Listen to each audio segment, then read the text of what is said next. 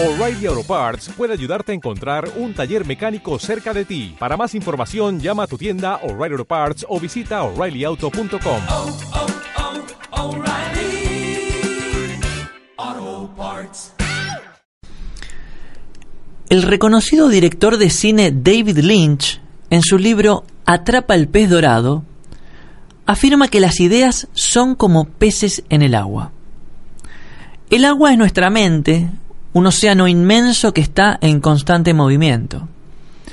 Si lo que queremos es atrapar peces pequeños, nos podemos quedar en la superficie, porque allí es donde abundan esos pececillos.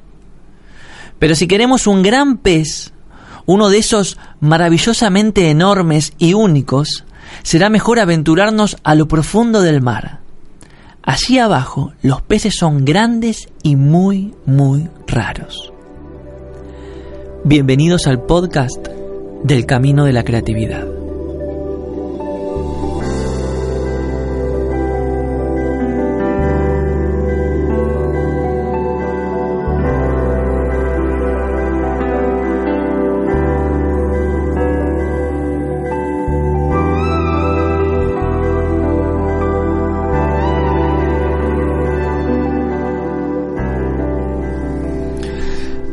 Buenos días, muy buenas tardes, muy buenas noches. No importa en realidad qué momento del día sea y, tampoco importa desde qué parte del planeta Tierra me estén escuchando, porque esto es un podcast.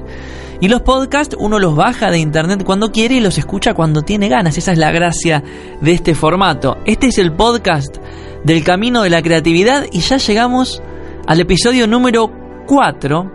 ¿Quién lo diría? Pasa rápido el tiempo, ¿eh?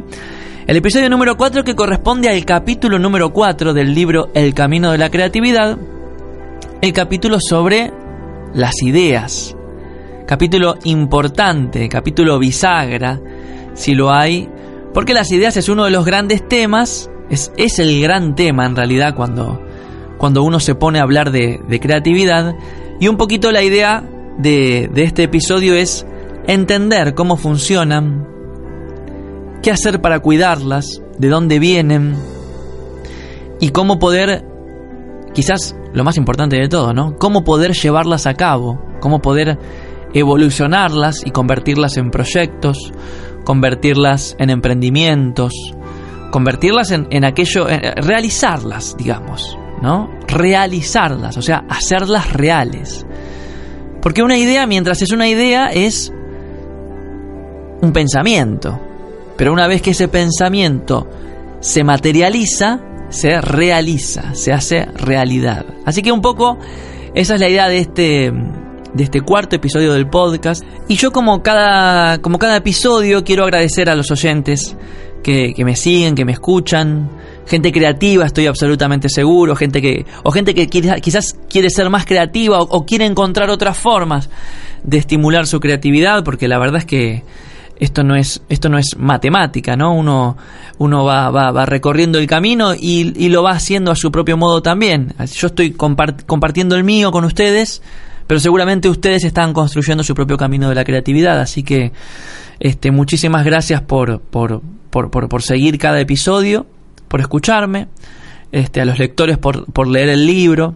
Estas han sido semanas bastante intensas para mí eh, respecto al camino de la creatividad. Eh, estuve publicando varios videos en, en, mi canal de YouTube, Facundo Arena. Ahí ponen youtube.com barra Facundo Arena. Y estuve publicando videos sobre el estado de flow. Estuve publicando sobre, bueno, el bloqueo creativo. Eh, visité también el taller, el atelier del artista Sebastián Tedesco, que fue nuestro entrevistado del episodio anterior sobre la inspiración. Eh, bueno, hay varios videos ahí. Hay varios videos que tienen que ver con el camino de la creatividad y tengo en cola, digamos, tengo pendientes varios más para hacer. Así que los invito a, visitar youtube.com barra Facundo Arena, suscribirse si les interesa la temática y también nos vamos a mantener conectados por ahí. Y de paso también les cuento que esta semana terminó un pequeño experimento, un pequeño, un pequeño gran experimento que hice eh, interiormente o personalmente, que básicamente consistió en vaciarme por completo de proyectos durante dos meses. Yo terminé el 2016 eh, con la cabeza bastante caldeada, de, bastante intensa, ¿no? Por, por, todo lo que, por todo lo que estuve haciendo. Y decidí arrancar el 2017 sin proyectos que tengan que ver con lo que yo hago, digamos, más profesionalmente, que es la producción musical y escribir. Que yo, básicamente yo hago muchas cosas, pero considero que mis dos grandes actividades son este, dentro de, la parte creativa, ¿no? De mi aspecto creativo son producir música y escribir. Y entonces hice el experimento de no hacer música ni escribir durante dos meses, durante el mes de enero y el mes de febrero. Y no les voy a decir más que eso porque no compete a este episodio, pero si quieren este, escribir una breve reseña sobre el experimento en mi blog, en facundorena.com, eh, la importancia de no hacer nada, se llama el artículo. Y básicamente, si bien pasé por muchas etapas, algunas más difíciles que otras, porque cualquier persona que tiene ganas o que tiene algún tipo de estímulo creativo permanentemente tiene ganas de ponerse a hacerlo, ¿no? Eh, así que hubo algunos momentos que fueron difíciles, pero eh, el balance me dio muy positivo, porque la verdad es que estoy comenzando ahora sí oficialmente mi año profesional creativo, con muchas ganas de trabajar, con la cabeza que tiene mucho espacio eh, y con muchas ideas que fui acumulando, porque las ideas aparecen igual, por más que uno no quiera hacer nada, las ideas aparecen. Así que ese es nuestro tema de, de este episodio, las ideas. Y las ideas, antes que cualquier otra cosa, son conexiones. En el episodio pasado hablamos de la inspiración, ¿no? Ese momento en el cual uno tiene el eureka, el ajá, se me ocurrió esto. Inmediatamente el producto de ese, de ese fenómeno es una idea. Pero una idea en realidad es una conexión, es una conexión de dos, tres, cuatro, cinco, quince factores diferentes. Hemos hablado varias veces en este podcast que la creatividad es unir los puntos. La creatividad es esa capacidad que tenemos los seres humanos de combinar experiencia, combinar sabiduría, combinar objetos, combinar proyectos, combinar relaciones y en función de eso hacer algo nuevo o hacer algo mejor. Eso es la creatividad. Esa combinación es una idea. Cuando uno logra conectar tres o cuatro puntos, aparece la idea, ¿no? Aparece la idea y aparece en forma de pensamiento. Y aparece en forma de pensamiento que, como hablábamos también en el episodio anterior, responde a algo. A veces uno tiene muy clara la pregunta, la pregunta es un problema concreto que tiene que resolver, o una inquietud, y a veces no. Pero la idea viene a responder a algo, viene a responder a, a algo que, que creemos que puede ser y que probablemente aún no sea. Por eso es una idea. Si la idea estuviera hecha, sería una idea de, de algo ya, ya hecho, ya realizado, ¿no? Un proyecto concretado o una idea concretada. Sería un producto. Producto en el sentido, no, no, no, me refiero a, un producto comercial, sino a lo que sale de un proceso, un producto. Eh, si, si el proceso creativo fuera una fábrica, ¿no? La entrada, digamos, si fuera una, fábrica o una computadora, la entrada son estas experiencias, estas posibilidades de ser combinadas, luego en el proceso creativo se combinan y esa combinación da lugar a una idea, a algo que puede ser real. Ahora bien, ¿cuál es el ámbito en el cual surgen las ideas? Bueno, uno podría decir inicialmente que el ámbito es el ámbito mental, el intelectual, ¿no? La mente es la que piensa, la que logra eh, combinar justamente dos o tres factores y tiene la ocurrencia, ¿no? Tiene la, la, la idea. Sucede en el ámbito de la mente pensante.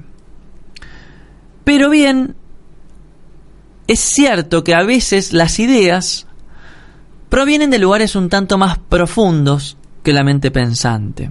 A mí la metáfora de David Lynch que mencioné al principio del podcast, que las ideas son como peces en el agua y que si uno quiere grandes ideas se tiene que zambullir en lo profundo y que si uno quiere ideas más superficiales o más este, ordinarias o corrientes se puede quedar con los pececitos que están en la superficie que son más chiquitos. Ina. Me encanta porque es, es, es una metáfora que lo explica tan, tan visualmente y tan fácilmente el asunto. Todos los creativos, en algún momento de nuestras vidas, sentimos que hay alguna idea que viene de un lugar profundísimo, desde de, nuestro abismo interior viene esa idea. Y es un pálpito, y cuando vienen ese tipo de ideas, y uno se pone un poco loco, porque porque siente que, que, tienen valor, que, que, hay que realizarlas, que hay que sacarlas al mundo.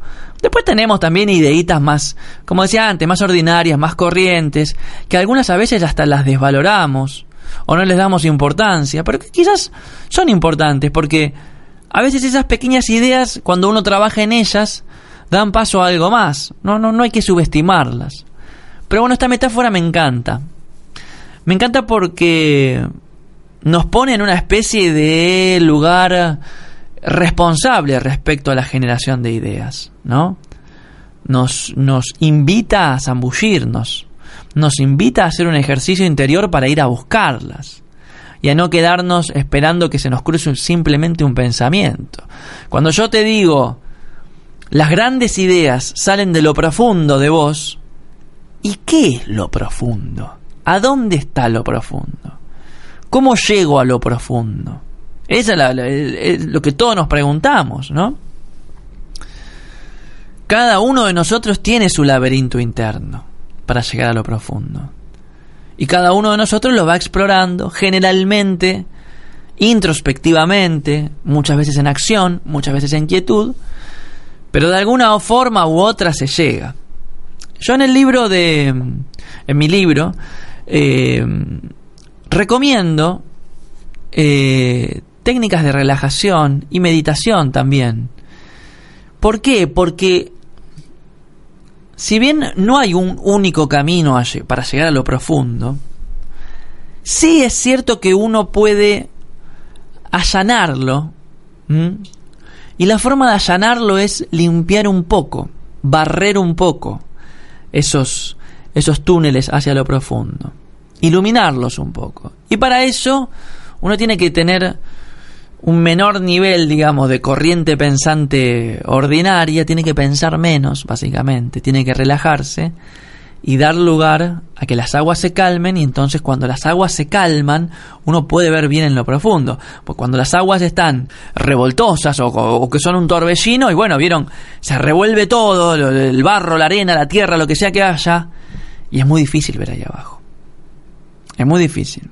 Entonces la, relajación, las técnicas de relajación, de respiración, la meditación también, este, son una forma de limpiar un poco la mente pensante y de dar lugar a que, bueno, si uno quiere profundizar un poco, lo pueda hacer. ¿Mm? El deporte también lo es, el movimiento también lo es, ya lo hemos hablado. Este, son formas de relajar un poco la mente y de acceder a lo profundo. A veces uno accede o, uno tiene que tener una aproximación a las ideas muy concreta. Uno tiene un problema, tiene una consigna, tiene un desafío, tiene algo que tiene que resolver. Eh, y a veces no. A veces suceden ideas en momentos inesperados o en los momentos menos pensados, como me gusta decir a mí, pues cuando uno menos piensa. Y entonces aparecen estas, estas, estas oportunidades, ¿no? Cuando las ideas eh, son requeridas, cuando las ideas son necesarias, lo mejor o lo más recomendable es siempre tratar de contar con la mayor cantidad de información posible. Con la mayor cantidad de puntos posible. Entonces, hasta uno incluso puede ser un tanto metódico y agarrar un pizarrón o tener eh, papel y lápiz, ¿eh? sentarse y decir, bueno, a ver, tengo este problema que resolver. Ok, bien. ¿Cuáles, ¿Cuáles son todos mis elementos. ¿Cuáles son todos mis elementos? ¿Cuáles son todas mis herramientas? ¿Cuál es toda la información que yo tengo disponible? Y hacen un listado o un esquema. Muchas veces uno piensa que lo tiene todo al tanto, que está al tanto de todo, pero a veces se nos escapan cosas. Por eso escribirlas o esquematizarlas es importante, ayuda. Ayuda a ordenar los pensamientos. Y lo más importante de todo es que en el, mismísimo momento en que uno empieza a bocetar, que uno empieza a trazar líneas, a escribir palabras y a conectar, está realizando la idea. ¿Saben por qué? Porque le está dando entidad, la está materializando. La idea deja de ser un pensamiento que quizás incluso no tengo, pero que deseo, para convertirse en algo que, que comience a existir, que son esos trazos, que son esos esquemas, que son esos, esos, esos, esos eh, dibujos que uno quizás puede hacer en un anotador. La idea se comienza a realizar en el mismísimo momento en que uno empieza a activar la combinación de factores para que esa idea suceda. Y después hay un momento que es absolutamente determinante dentro de lo que es la vida de una, de una idea, ¿no? Digamos, si hay un momento en que, eh, en que una idea cobra, cobra vida, es el momento en el que uno le pone un nombre. Hasta ese momento la idea es, digamos, un pensamiento, pero cuando uno le pone un nombre, la idea existe, es algo, es, es una idea que tiene un nombre. Y si uno ese nombre lo escribe, esa idea es más real todavía. Es más real. Por eso yo siempre digo, si vos tenés una idea, cualquiera sea esta idea, lo primero que tenés que hacer es materializarla poniéndole un nombre y escribiéndola en un papel y detallándola y si querés te la pegas en la pared para no olvidarte de que ya existe esa idea. Hasta que vos no hagas eso, la idea no existe. O bueno, a ver, quizás existe en tu cabeza, en tus pensamientos, pero pensamientos hay miles y a veces uno las cosas se las olvida también, ¿no? Se las olvida. Esto me lleva a otro de los grandes temas que tienen relación con las ideas y que es el valor de las ideas. En un rato vamos a hablar con, con nuestro invitado de este episodio, que es una persona que, que trabaja en el mundo de las ideas, no quizás desde el arte, pero es el mundo de las ideas también. Es un emprendedor que está en San Francisco, este, que trabaja en, emprendimientos de tecnología. San Francisco es la cuna de las ideas modernas, digamos, ¿no? Ahí está, es, digamos, una caldera de, de, proyectos, de emprendimientos, de startups. Y bueno, esta persona está ahí, yo en un ratito se la voy a presentar, y vamos a hablar del valor de las ideas, y tiene algo muy interesante que, para decir respecto al valor de las ideas. Yo por lo pronto lo que les puedo decir es que en este mundo en que vivimos, las ideas no valen nada las ideas no valen nada, las ideas son meros pensamientos, digamos. Pero las ideas cobran valor cuando uno las realiza o cuando uno puede demostrar que esa idea funciona, cuando uno tiene, digamos, una versión funcional de la idea, un prototipo, una demostración, algo. Y esto me lleva a...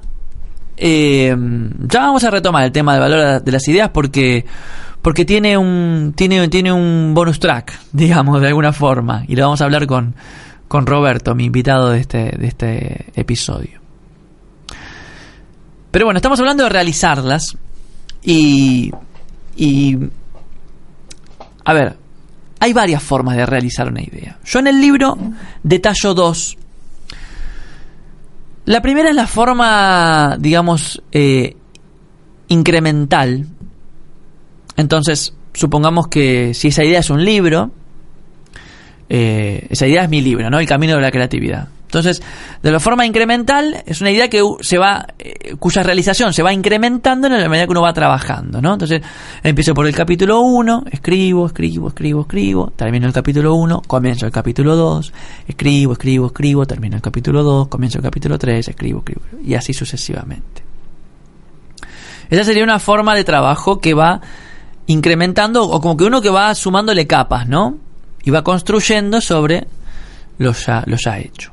Esa es una forma de realizar una idea. La otra forma de realizar una idea se llama iterativa. Y el nombre iterativo yo lo, lo, lo, conocí en el mundo de la tecnología, del software. Los programadores trabajan mucho iterativamente. ¿Y cómo es, cómo es el sistema iterativo? Bueno, básicamente lo que uno hace con una idea es crear una versión muy rudimentaria, muy básica, pero funcional, de esa idea. Una versión que puede estar plagada de errores, que puede ser deforme, que puede ser fea, que puede ser amorfa, no sé, que puede ser algo muy raro, pero que es una, una versión 1.0 para utilizar el lenguaje eh, tecnológico, ¿no? es una versión 1.0. Y entonces, sobre eso, uno empieza a mejorarlo. Y entonces después hace la versión 2.0, que es una mejora de la 1. Sigue trabajando, mejora un poquito por allá y hace la versión 3.0. ¿Se entiende la principal diferencia? En un método uno trabaja incrementalmente por capas y va cerrando cada etapa, ¿no? Capítulo 1 escribo, termino, lo cierro. Capítulo 2. Eh, en el otro método es como si yo escribiera todo el libro en una primera versión muy rudimentaria y después fuera completando cada capítulo. ¿Y quieren que les diga una cosa? Aunque les parezca raro, este último método es el que finalmente terminé utilizando para escribir El Camino de la Creatividad. Hace, hace cuatro años cuando lo empecé a escribir, como yo soy muy metódico con algunas cosas y ya lo van a, ya me van a ir descubriendo en los próximos episodios, agarré y dije, bueno, yo quiero escribir un, un libro sobre creatividad. Bueno, lo primero que tengo que hacer es un temario, un listado de capítulos, sobre todos los temas que yo quiero que este libro trate. Y después lo que tengo que hacer es desarrollar cada capítulo, me siento en la computadora, escribo todo el capítulo 1, después llego por el capítulo 2, después llego por el capítulo 3, bueno, y así, así empecé, digamos. Pero a las pocas semanas de trabajar así, me di cuenta que no funcionaba mi cabeza de esa forma. No funcionaba porque a veces tenía ganas de escribir algunas cosas y me las tenía que guardar porque eran para un capítulo que quizás faltaban tres meses para escribirlo. Y entonces me la guardaba y algunas ideas se me escaparon así. Cuando me doy cuenta de esto, dije, no, este método no me está funcionando para escribir el libro. Entonces, ¿qué hice? Simplemente empecé a escribir aquello que tenía ganas de escribir en el momento que tenía ganas de escribir. Entonces, un día escribía sobre las, las, ideas, otro día tenía ganas de escribir sobre la voluntad, escribía tres o cuatro párrafos sobre la voluntad, otro día tenía ganas de escribir sobre el error y escribía 10 páginas sobre el error. Otro día tenía, tenía, ganas de volver sobre las ideas y escribía un poco más sobre las ideas. Y entonces fui haciendo una, una, una versión, este, digamos, básica del libro, absolutamente incompleta, pero que tenía, digamos, eh, ideas o anotaciones de todos los capítulos. Y entonces empecé a combinarlos, a ordenarlos y a completar los espacios. Y fui haciendo iteraciones del libro. Lo fui mejorando, lo fui completando, lo fui extendiendo, lo fui desarrollando. Y me di cuenta que funcionaba mucho mejor, me fluía mucho mejor. Entonces ténganlo en cuenta, que no hay una sola forma de, llevar a cabo una idea. Pueden hacerla de la forma incremental, pueden hacerla de la forma iterativa, son los dos métodos que a mí más, digamos, me atraen, pero debe haber mil más. Y hay gente que se dedica a estudiar el proceso de desarrollar las ideas y de desarrollar diferentes metodologías. Así que si les, si les gusta el tema, investiguenlo. Yo creo que igual con estas dos, estas dos, estas dos opciones tienen para comenzar. Tienen para comenzar. O aunque sea tienen para analizar si los métodos que ustedes están utilizando ahora para llevar a cabo sus ideas encajan más en el modelo incremental o en el modelo iterativo. Y ahí uno puede puede, una vez que descubre eso, puede mejorarlo, no puede aprovechar más la, metodología. Bueno, no me quiero extender mucho más porque tengo una entrevista que es muy rica y a, la cual le quiero dar espacio. Pero quiero mm, cerrar con, con dos puntos más respecto al tema de las ideas. El primero tiene que ver con el cuidado de las ideas. Las ideas hay que cuidarlas. Las ideas son como plantitas que tienen que ser regadas, que tienen que ser cuidadas, que si quieren le pueden hablar a las plantas o le pueden cantar. ¿eh? Y la forma de cuidar las ideas es justamente prestándoles un poquito de atención cada vez que se pueda. ¿Mm? Por eso es tan importante anotarlas, bocetarlas, pegar papelitos en la pared de nuestro anotador, tenerlas presente.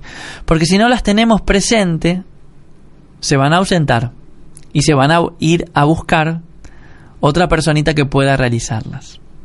Esa es una teoría de Elizabeth Gilbert, la autora de Comer, Rezar y Amar, que escribió un libro maravilloso que se llama Big Magic. En español se llama Libera tu magia. Un libro sobre creatividad, muy lindo libro. Y ella dice que las ideas tienen, son una entidad propia, ¿no? Y van buscando a través de quién se van a canalizar, a través de quién se van a realizar. Y a veces te, te atraviesan como un rayo y vos te comprometés con esa idea, te casás con esa idea, y entonces trabajan juntos. Cuando vos trabajas junto a una idea, la idea misma te va mostrando el camino que necesita para ser desarrollada. Ahora, cuando vos no te comprometés, y esa idea se va a buscar otro novio, o otra novia, como quieran decirlo. Me, me gusta mucho esa teoría de, o esa metáfora, no sé, de Elizabeth Gilbert. Así que tengan presente eso, a las ideas hay que cuidarlas, ¿sí? Y el segundo punto, y con este ya cierro esta reflexión del episodio, es que las ideas en algún momento se realizan y terminan. ¿No? Una vez que una idea está realizada, que está concluida, terminó. Y uno tiene que estar preparado para ese momento, porque a veces es difícil asumir que cuando una idea fue realizada, es del mundo. Ya no es más mía. Si esa idea se, se, realizó en un objeto, en una canción, en un proyecto, en un libro, en lo que sea, y bueno, llegará a otras personas, llegará a otros corazones y formará parte de otros procesos creativos, inevitablemente. No hay copyright, ni patente, ni métodos eh, antirrobo que puedan prevenir que una idea realizada no forme parte de algo más. Entonces, nada, esténse preparados, porque quizás se van a comprometer muchísimo con una idea, van a dormir día y noche, van a vivir, perdón, día y noche con esa idea, van a tener una relación casi carnal con la idea, pero en algún momento cuando esa idea es realizada, y va a seguir su curso, inevitablemente, y es bueno saber y estar preparados para poder soltarle la mano. Y ver cómo vuela, y ver cómo afecta a otras personas, cómo hace el, del mundo un lugar mejor, es absolutamente maravilloso y, y es muy, muy, muy reconfortante. Yo compuse una canción hace cuatro años ya, que se llama Hachiko. Hachiko era un perro japonés. La historia es una historia verdadera, es un perro que acompañaba a su dueño todos los días a la estación. El dueño era un maestro que se iba a trabajar, a dar clases a la estación. Y Hachiko lo acompañaba a la estación, volvía a su casa solo y después sabía la hora en la cual el dueño volvía a la estación. A las 5 de la tarde el perro estaba en la estación esperando que el dueño vuelva. Es una historia maravillosa. Hay varias películas. Hay una de Richard Gere muy, muy linda al respecto. Yo cuando vi esa película... Ah, bueno, les cuento... Les cuento, el, no les cuento el final, pero les cuento la historia de Hachiko. Eh, un día el dueño no vuelve y Hachiko se queda esperando. Hachiko se queda esperando en la estación. Busquen la historia, es una historia verdadera, Wikipedia está la, la, descripción, está la foto del perro, está todo. A mí me conmocionó tanto esa historia que yo escribí una canción, o compuse una, una pieza musical, porque no tiene letra, es instrumental, de piano.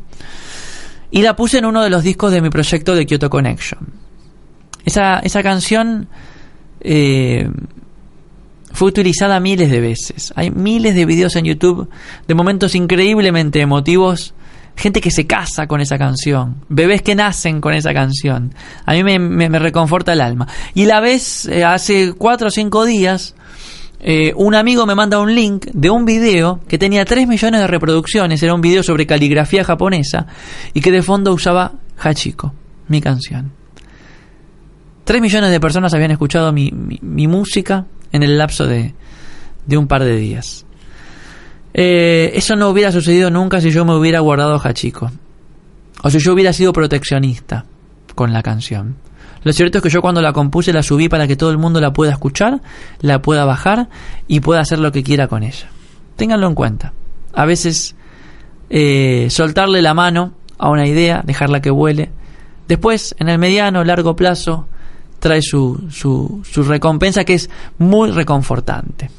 Bueno, vamos a entonces a continuar con este episodio número 4 sobre el tema de las ideas, con la entrevista a Roberto Gluck, un amigo de hace varios años ya, un emprendedor, una persona que trabaja con las ideas desde la tecnología, desde el desarrollo, es ingeniero, en estos momentos está residiendo en San Francisco, en California, en los Estados Unidos, y tuve una charla muy, muy, muy rica respecto al tema de las ideas desde su experiencia que como siempre digo en cada episodio, ustedes pueden tomar de cada entrevistado muchas cosas y aplicarlas a sus propias actividades. Siempre hay algo. Y, y bueno, con Roberto hablamos bastante de la cuestión de las ideas, desde lo profesional, obviamente, desde lo personal, y después terminamos con una conclusión muy interesante respecto al valor de las ideas. Vamos a escucharlo.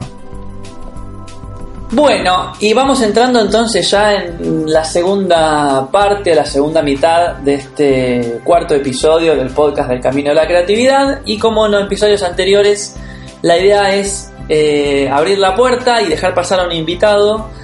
Eh, un invitado creativo, como siempre, como cada, como cada emisión, pero esta vez eh, es un invitado que no viene del mundo del arte, o quizás sí, quizás es también un arte a lo que él se dedica, este, pero sí es una persona que tiene mucha experiencia en todo lo que tiene que ver llevar adelante ideas, proyectos, emprendimientos, eh, etcétera. Estamos en comunicación en este momento con un, amigo con el cual también en algún momento vamos a hablar de un proyecto que tuvimos juntos hace un par de meses.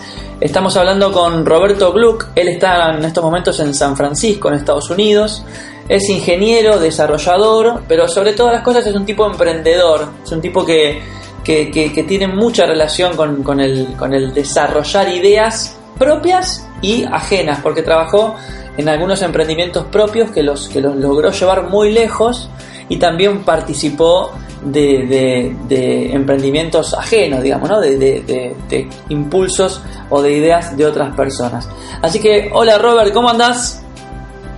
¿Cómo andás, Facu? ¿Cómo anda eso? ¿Todo bien? Todo muy bien, bienvenido al podcast del Camino a la Creatividad. Este, le contaba a las Un personas. lujo. le contaba a las personas que sos el primer entrevistado no artista, porque vos venís más del, del mundo del software, de la ingeniería y del emprendimiento, pero de alguna forma programar y crear a través del código es una forma de arte, quizás, ¿no? Yo creo que sí y creo que cada vez más se va a empezar a, a notar eso, pero nada, ya, se verá, digamos. Totalmente. Bueno, eh, Robert, yo le contaba a la gente, vos sos un, sos un emprendedor, hace, hace muchos años que trabajás, eh, digamos, de manera quizás independiente o llevando a cabo este, proyectos de, de- con, con ideas propias. Eh, a mí lo que me interesaría es si querés que hagamos un breve repaso de, tu carrera, ¿no? De cómo, cómo arrancaste y qué es lo que te ha llevado a vos a animarte algunas veces a crear emprendimientos o crear empresas o, crear, bueno, los proyectos que has llevado adelante.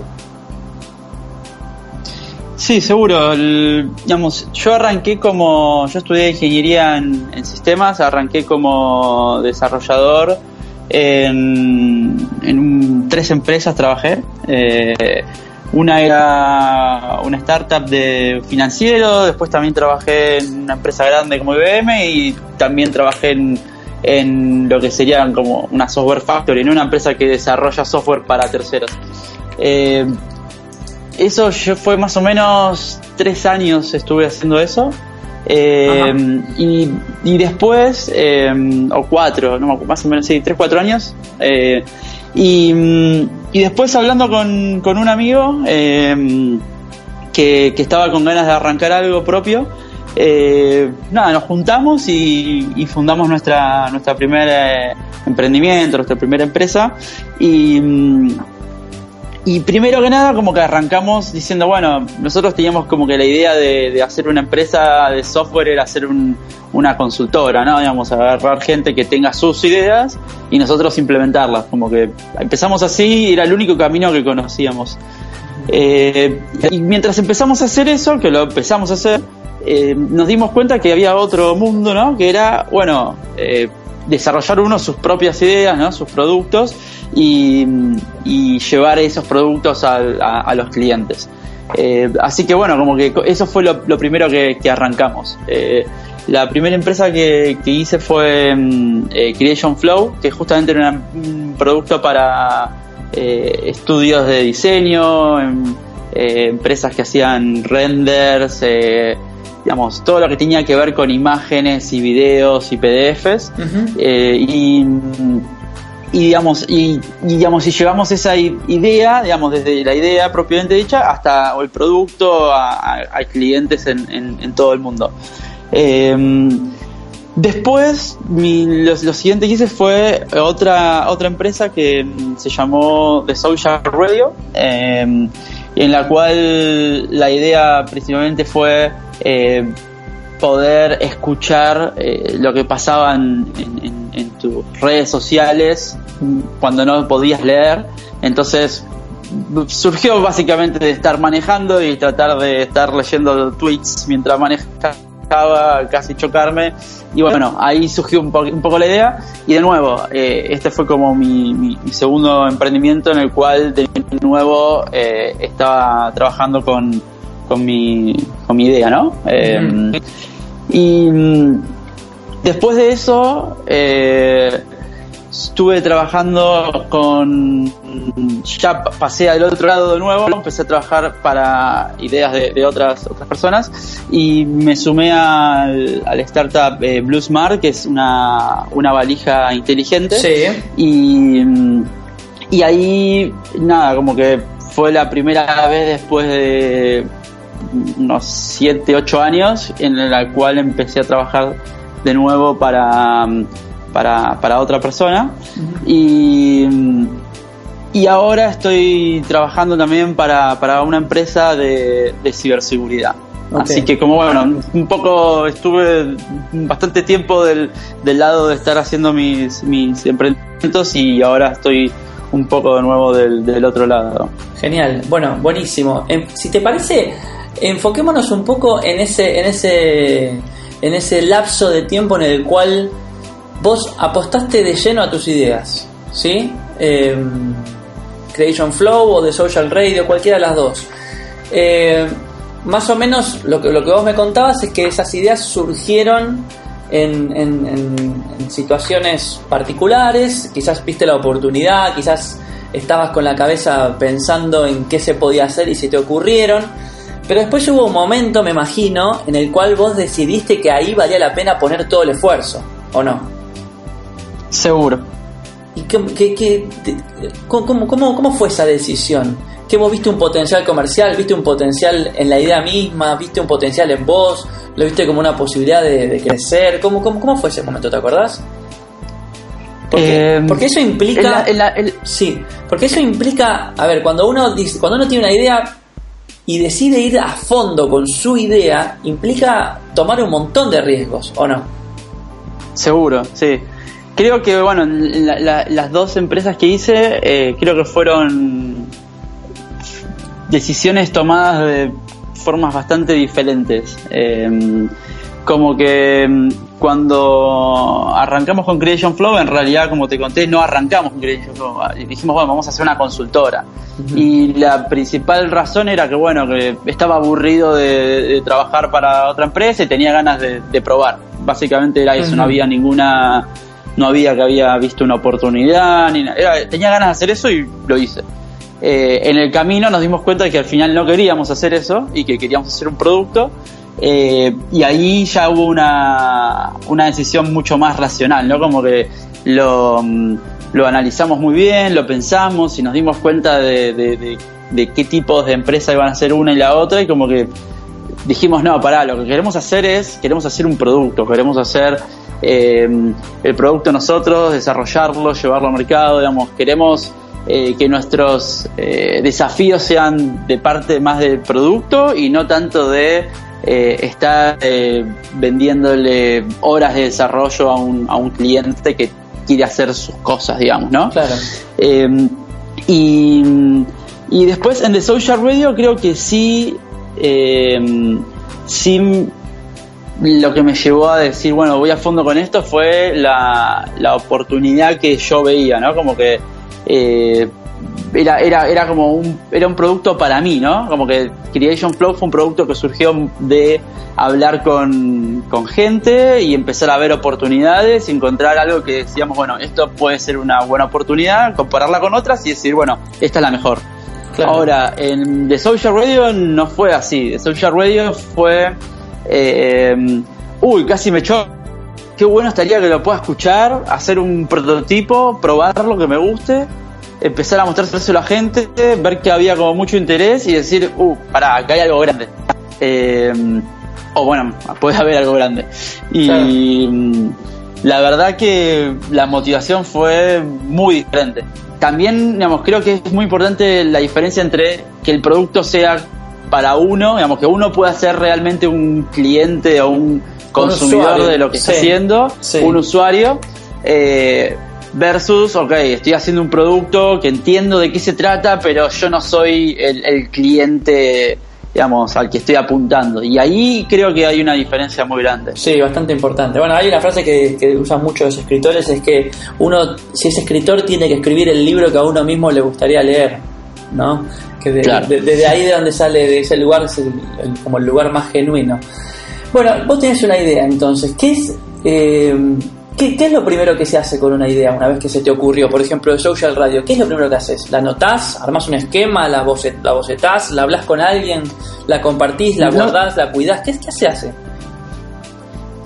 Ah, bueno, no, eh, qué pregunta. Eh, no, no sé qué se hace, yo te digo lo que hice yo. Claro. O sea, como que lo que lo que a mí me pasó, bueno, yo como al ser también desarrollador, yo pude llevar esa idea que tenía a, a- a un producto mínimo, ¿no? O Algo muy, muy chiquitito que me llevó, no sé, dos, tres días hacerlo para poder probarlo. Bueno, Ah, una prueba de concepto.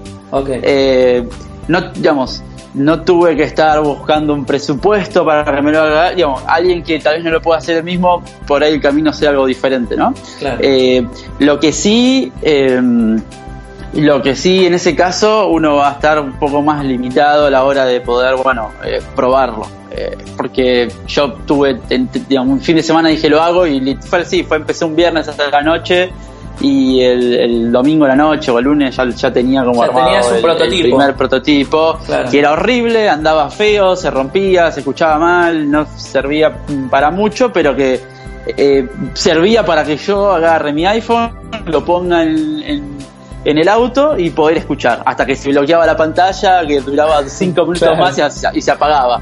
Pero era suficiente para poder yo probar la experiencia real del producto como tendría que ser. Eh, y, y eso me parece que es una ventaja enorme que, que tuve, poder hacer eso. No sé qué hubiese hecho eh, si no lo hubiese podido desarrollar yo. Probablemente hubiese buscado a alguien que lo pueda desarrollar y que Claro. me ayude a hacer este prototipo inicial. Eh, pero cuando una cosa que dijiste recién fue eh, si la cuidé y la idea. Sí. Me, me quedó como ahí en el, en el- me quedó ahí como a- sí. picando esa, esa, esa parte de la pregunta y eh, eh, cuidarla sí, pero guardarla bajo llave no, ¿no? Ok. Como que mm, eh, eh, lo- de las primeras cosas que hice, ni bien que se me ocurrió la idea, fue empezar a contársela a otros eh, y escuchar qué me decían. No tenías miedo que te la Eh, roben. No, pero tampoco la, tampoco es que fui y la, la publiqué en Facebook, che, ¿qué les parece esto? Claro. Tampoco sé si estaría mal hacerlo, pero sí lo hablé con, con amigos, con, con- con otros emprendedores. eh, la- digamos, si no, yo creo que si no hubiese hablado con nadie, tal vez no me hubiese entusiasmado tanto eh, como me entusiasmé al ver un poco la, la, la, la recepción de, de con quien le hablaba, ¿no? Ok. Y, mm, así que como que en cuanto a mm, viste que, que sie- siempre dicen, ¿no? Como que bueno, del miedo a que a que te roben las ideas, yo estoy bastante en, contra de esto, ¿no? O sea, claramente si se te ocurrió un producto que tiene una innovación en algo y que no se lo vas a ir a contar justo a tu competidor principal para que lo, lo empiece a hacer al otro día, pero mm, pero sí por lo menos con un círculo más cercano, con, con gente de la industria que, que, que- que te pueda recomendar a alguien, digamos, tratar de hablar con gente de confianza para, eh, para que te empiecen a, a tirar abajo la idea, ¿no? Porque también cuando empecé a contarla, que dije, bueno, me entusiasmé porque muchos decían que les interesaba, me daban un buen feedback, pero en realidad la mayoría me lo tiraba abajo, ¿no? Ah, sí, o sea, ¿te la desafiaba o te la criticaba? Sí, la mayoría como o, o la o la o la hacía como, no sé, la ninguneaba, ¿no? como decir, bueno, es también como que está, está, está lindo, como que pero bueno, no, no, no sirve para nada, como que eh, en algún punto era, era, era bastante eso también, ¿no? De- ¿Y a vos te afectaba eso? la verdad estaba tan entusiasmado con la idea que no... sí. Sí, sí, que no, no me afectaba, sí me servía para que algunas de las cosas por las cuales me decían eso eran interesantes para, para, para seguir desarrollando la idea, ¿no? No me acuerdo ahora exacto que, por ejemplo, no sé, había gente que decía, no, bueno, pero eh, yo cuando salgo a correr eh, me quiero despejar, no quiero escuchar los tweets, Claro. ¿no? que era uno de los casos de uso que decíamos. Pero bueno, está bien, vos te querés despejar, otra gente escucha un podcast, otra gente está escuchando radio, otra gente escuchará de social radio, ¿no? Como que eh, no porque una persona diga, no, yo nunca escucharía de social radio cuando estoy eh, corriendo, quiere decir que de verdad eso es algo que todo el mundo va a pensar lo mismo, ¿no? Pero hay gente que cuando te opina de esa forma lo, lo opina como no, como dice- diciendo su propio caso, ¿no? Como que medio que si vos no estás eh, atento, ¿no? Como que la forma en la que te lo, te lo dicen es, eh, no, no, esto no va a funcionar. La gente cuando corre se quiere despejar. quiere, claro, es Esas afirmaciones genéricas, ¿no? De- son mortales. Abarcativas. Sí, sí, sí, sí. Claro. eh, y, y, y en el fondo, no, bueno, no, que lo está diciendo no tiene idea de lo que está diciendo. Es como, viste, muchas veces la gente habla y no tiene idea de lo que Hay que dice. saber O sea, tomar el comentario eh, de como de que bien, ¿no? Cada, eh, de la, Claro, de la experiencia eh, personal de cada uno.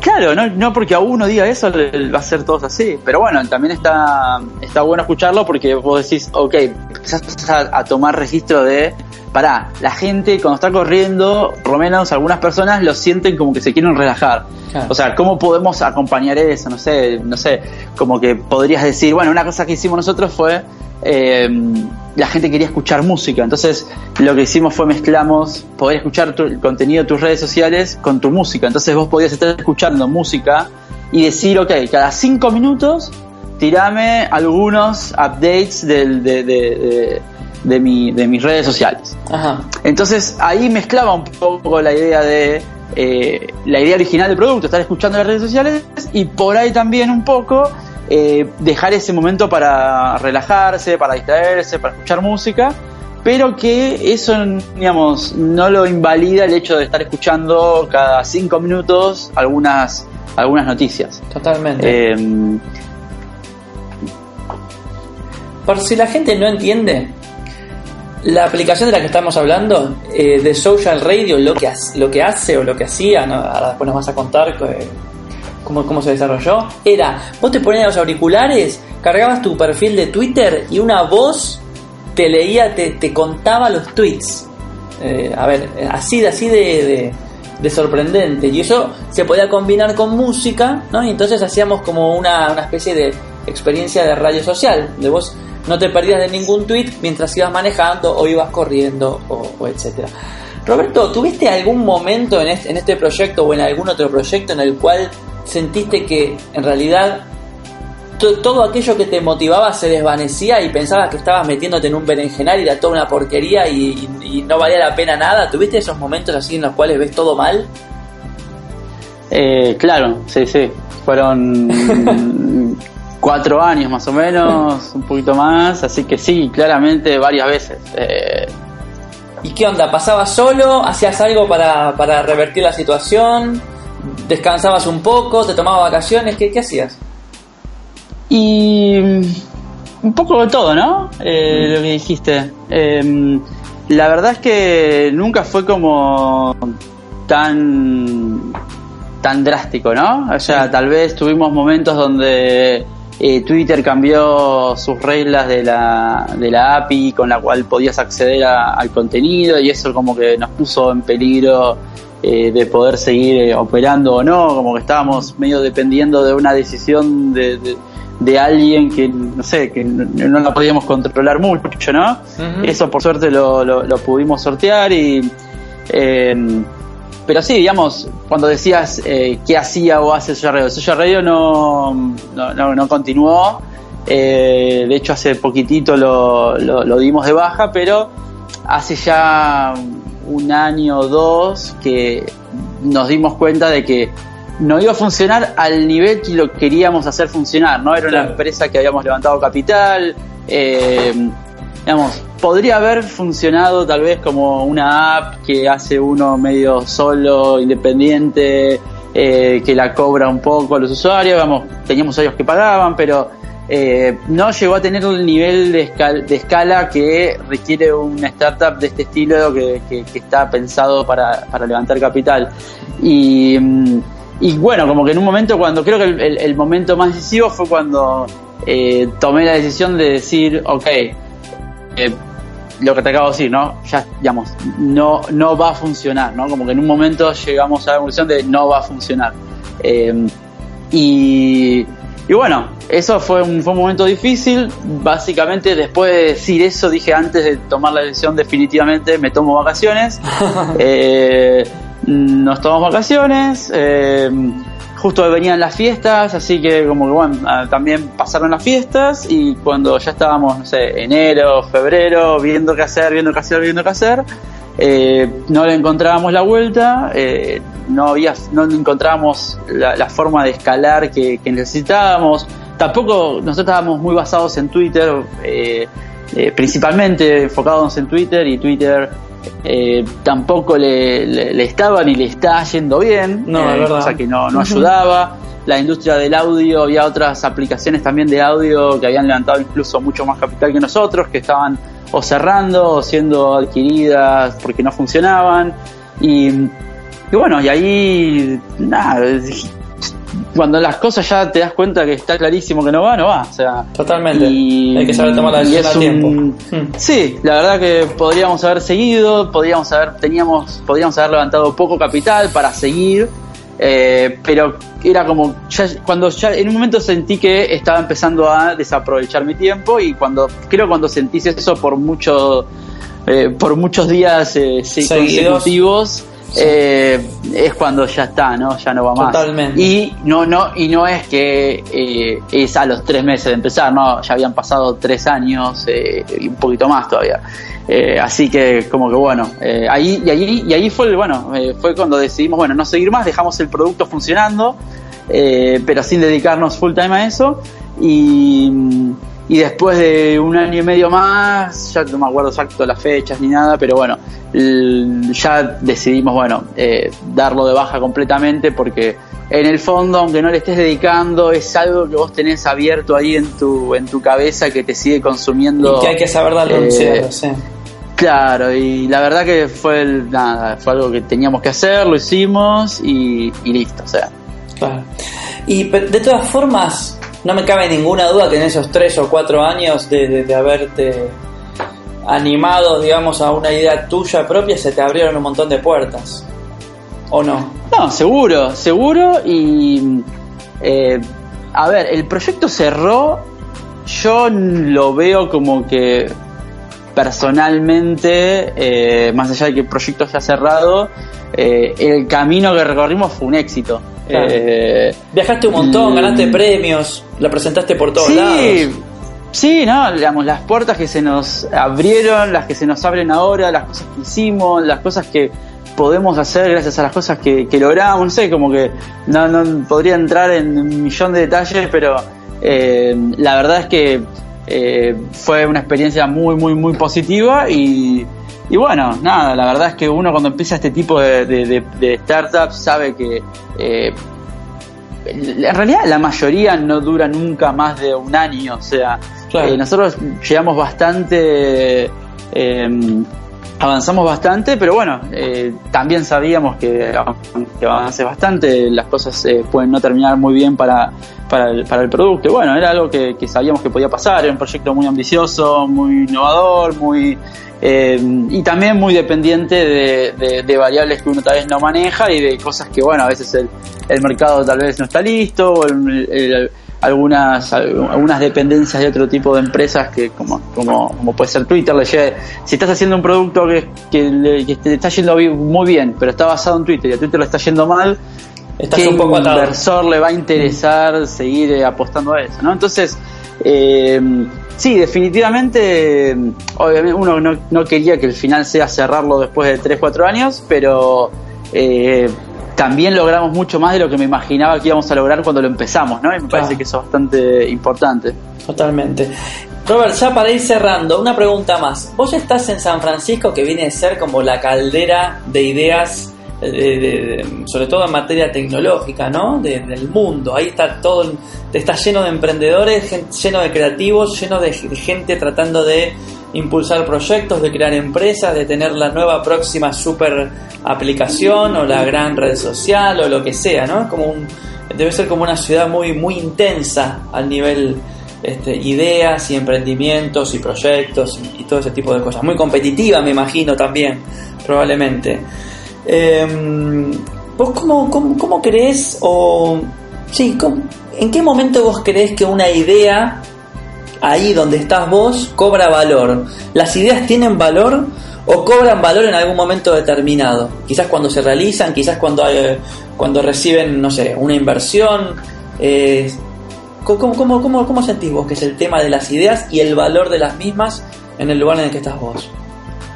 Sí, eh, en general diría que la idea como idea sola no tiene mucho valor. Eh, podrá haber alguna idea súper revolucionaria Claro. que en- por, por es muy raro que haya una idea que solo por la idea tenga mucho valor. En general tienen valor cuando eh, lo que yo siento acá es que cuando es cuando demostraste que esa idea sirve. Cuando demostraste Eh, que funciona, ya ni que es viable, sí. que funciona, sí, Mm. porque, no sé, vos podés tener una mejor idea y no tenés, no sé, no la implementaste.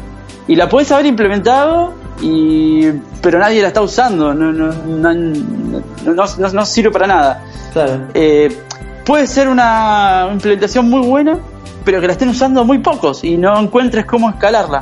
Eh, y como que la verdad está tan lleno de ideas está y tan lleno de eh, implementaciones que no terminan de funcionar tampoco nunca, que para que tomen realmente valor eh, tiene que haber como una validación de que, de, que está funcionando, digamos. No necesariamente que genere plata, lo cual obviamente genera más valor a la idea, pero mm, sí de que, tiene como que tiene una buena recepción, que se está usando, que sirve, que, que está creciendo y, y algo que estaba pensando mientras estaba diciendo todo esto que es tal vez hasta más importante eh, y eso ya tiene algo que ver con eh, cómo fu- funcionan un poco las cosas acá es las ideas tienen valor dependiendo de quién vengan Ah, sí. se entiende no A ver, no, más o menos, Eh, expláyate un poquito en eso, está bueno. O sea, no es lo mismo, y digamos, si vos eh, sos alguien que no hizo nunca nada, Ok. ¿no? Y Sí. tenés una idea, se te ocurre Uber, Sí. ¿no? Y lo decís, vas a un evento, lo picheás. No es lo mismo que si sos el founder de, de PayPal, ¿no? Y Claro. decís, che, quiero hacer Uber. Y lo, se lo picheás a un par de amigos que son un par de eh, otros, otros fundadores de otras empresas que, que- que- que tienen un track record importante. Y bueno, la misma idea, depende de quién venga, tiene un valor diferente porque la persona que tienes, que está llevando esa idea adelante tiene eh, un valor extremadamente alto, ¿no? Y como que ahí te das cuenta un poco que cuando yo digo que la idea vale depende de quién venga, estoy hablando de que justamente la idea no tiene tanto valor, porque que, que venga de esa persona es lo que tiene valor. En Puede realidad ser es más la persona, vez- claro. y entonces, eh, lo que cuando te decía, bueno, la, la, la verdad es que sí, depende de quién venga. Eh, las, conexiones que tenga esa persona, lo que haya hecho, eh, la experiencia que pueda traer a la mesa, el equipo que pueda traer. Entonces, sí, la idea tal vez, aunque no tenga una implementación y no esté validada de nada, como estaba diciendo antes, puede tener bastante valor, dependiendo de quién venga. Dependiendo de quién venga. Me encantó la idea, me encantó la idea, concretamente. Muy bueno, Roberto. Bueno, che, muchas, muchas gracias. La verdad que muy rica la entrevista. Este, mm, si, si alguien te quiere seguir en las redes sociales, ¿tenés algún perfil, algo para compartir? Sí, eh, Roberto Gluck, G-L-U-C-K, eh, en Twitter. Y, y no estoy muy activo últimamente, pero bueno, quien dice algún día volveré a ser más activo. Ok. O si te quieren contactar o hacen alguna pregunta, bueno, por ahí lo pueden hacer entonces. Por ahí sí, sí, no, no estoy muy activo de generar contenido, pero sí lo, lo, lo uso diariamente. Genial. Bueno, muchísimas gracias Roberto. La verdad que es muy, muy bueno, muy interesante lo que nos contaste. Y hay, y hay muchas cuestiones, muchas, muchas puntas de esta conversación que tienen eh, conexión muy directa con algunos conceptos del capítulo 4 del libro, que es el- justamente el de las ideas. Así que mucha gente creo que, creo que va a hacer la relación muy rápidamente. Bueno, muchas gracias por, por invitarme, Facu. Un gustazo. Un ¿eh? placer. Abrazo. Las ideas tienen valor dependiendo de quién vienen, me dijo Roberto. Y eso es muy interesante. Eso es muy interesante. Eh, es para tenerlo en cuenta. ¿Sí? Porque probablemente si uno tiene una gran idea pero nunca hizo nada y no tiene, no tiene una experiencia que la pueda respaldar esa idea y llevarla adelante se va a hacer un poco más difícil que si tiene cierta experiencia, si ya hay ciertas conexiones, si ya hay cierto camino recorrido. Muy, muy interesante la entrevista que, que nos dio Roberto Gluck. Este, yo les cuento algo muy brevemente. Con Roberto, hace algunos meses, llevamos a cabo uno de los proyectos creativos más maravillosos de mi vida. Miren, así se los cuento. Roberto viajó a Japón eh, de vacaciones y entonces yo le mandé un mensaje por Facebook. Le dije, Roberto, no te, no, te copás y, me mandás audios de, de la ciudad de Kioto, audios del ambiente, de la, la gente hablando, de los sonidos de la naturaleza, etcétera. Y él me dijo, sí, ¿cómo crees que te los mande? Le digo, grabalos con tu teléfono celular y mandámelos por WhatsApp. En el momento, así. Y entonces él empezó a mandarme audios y yo con esos audios los pasaba por, por mis equipos musicales, por mis samplers, mis sintetizadores, mis teclados, mi- mi- mis programas y hice música con esos audios. Y en cuestión de semanas hice un disco, o hicimos un disco, porque él es coproductor de alguna forma, que se llama Kyoto Soundscapes o Paisajes Sonoros de Kyoto, que es música ambiental, instrumental, hecha con sonidos de Kyoto. Y bueno, entren a thekyotoconnection.com, ahí van a poder encontrar el disco y van a encontrar un link hacia la página de Kyoto Soundscapes donde van a ver fotos, porque Roberto me grababa los audios y me mandaba fotos para que vea lo que estaba generando ese sonido. Así que fue un experimento maravillosamente creativo, muy estimulante, la verdad que estuvo muy muy lindo y el disco lo pueden bajar gratuitamente y lo pueden escuchar este en el momento que quieran. Kyoto Soundscapes. Bueno, vamos a ir cerrando ya este episodio número 4 del Camino de la Creatividad comentado. Este, la verdad que ha sido un poco extenso porque, bueno, el tema de las ideas es un tema importante, es un tema bisagra, como decía al principio, y había, y había que dedicarle un poco más de tiempo. Y me pareció que, que la entrevista a, Roberto iba a aportar una visión desde un punto de vista que quizás no venimos transitando mucho, porque venimos entrevistando artistas en los primeros episodios, y me pareció que hablar de las ideas con un emprendedor podía llegar a ser muy interesante y creo que así lo fue. El ejercicio de la semana es muy sencillo. Y es hacer un listado de tus últimas cinco buenas ideas y de tus últimas cinco malas ideas. Una vez que tengas ese listado, que probablemente te lleve un tiempo hacer, porque a veces uno se olvida las ideas,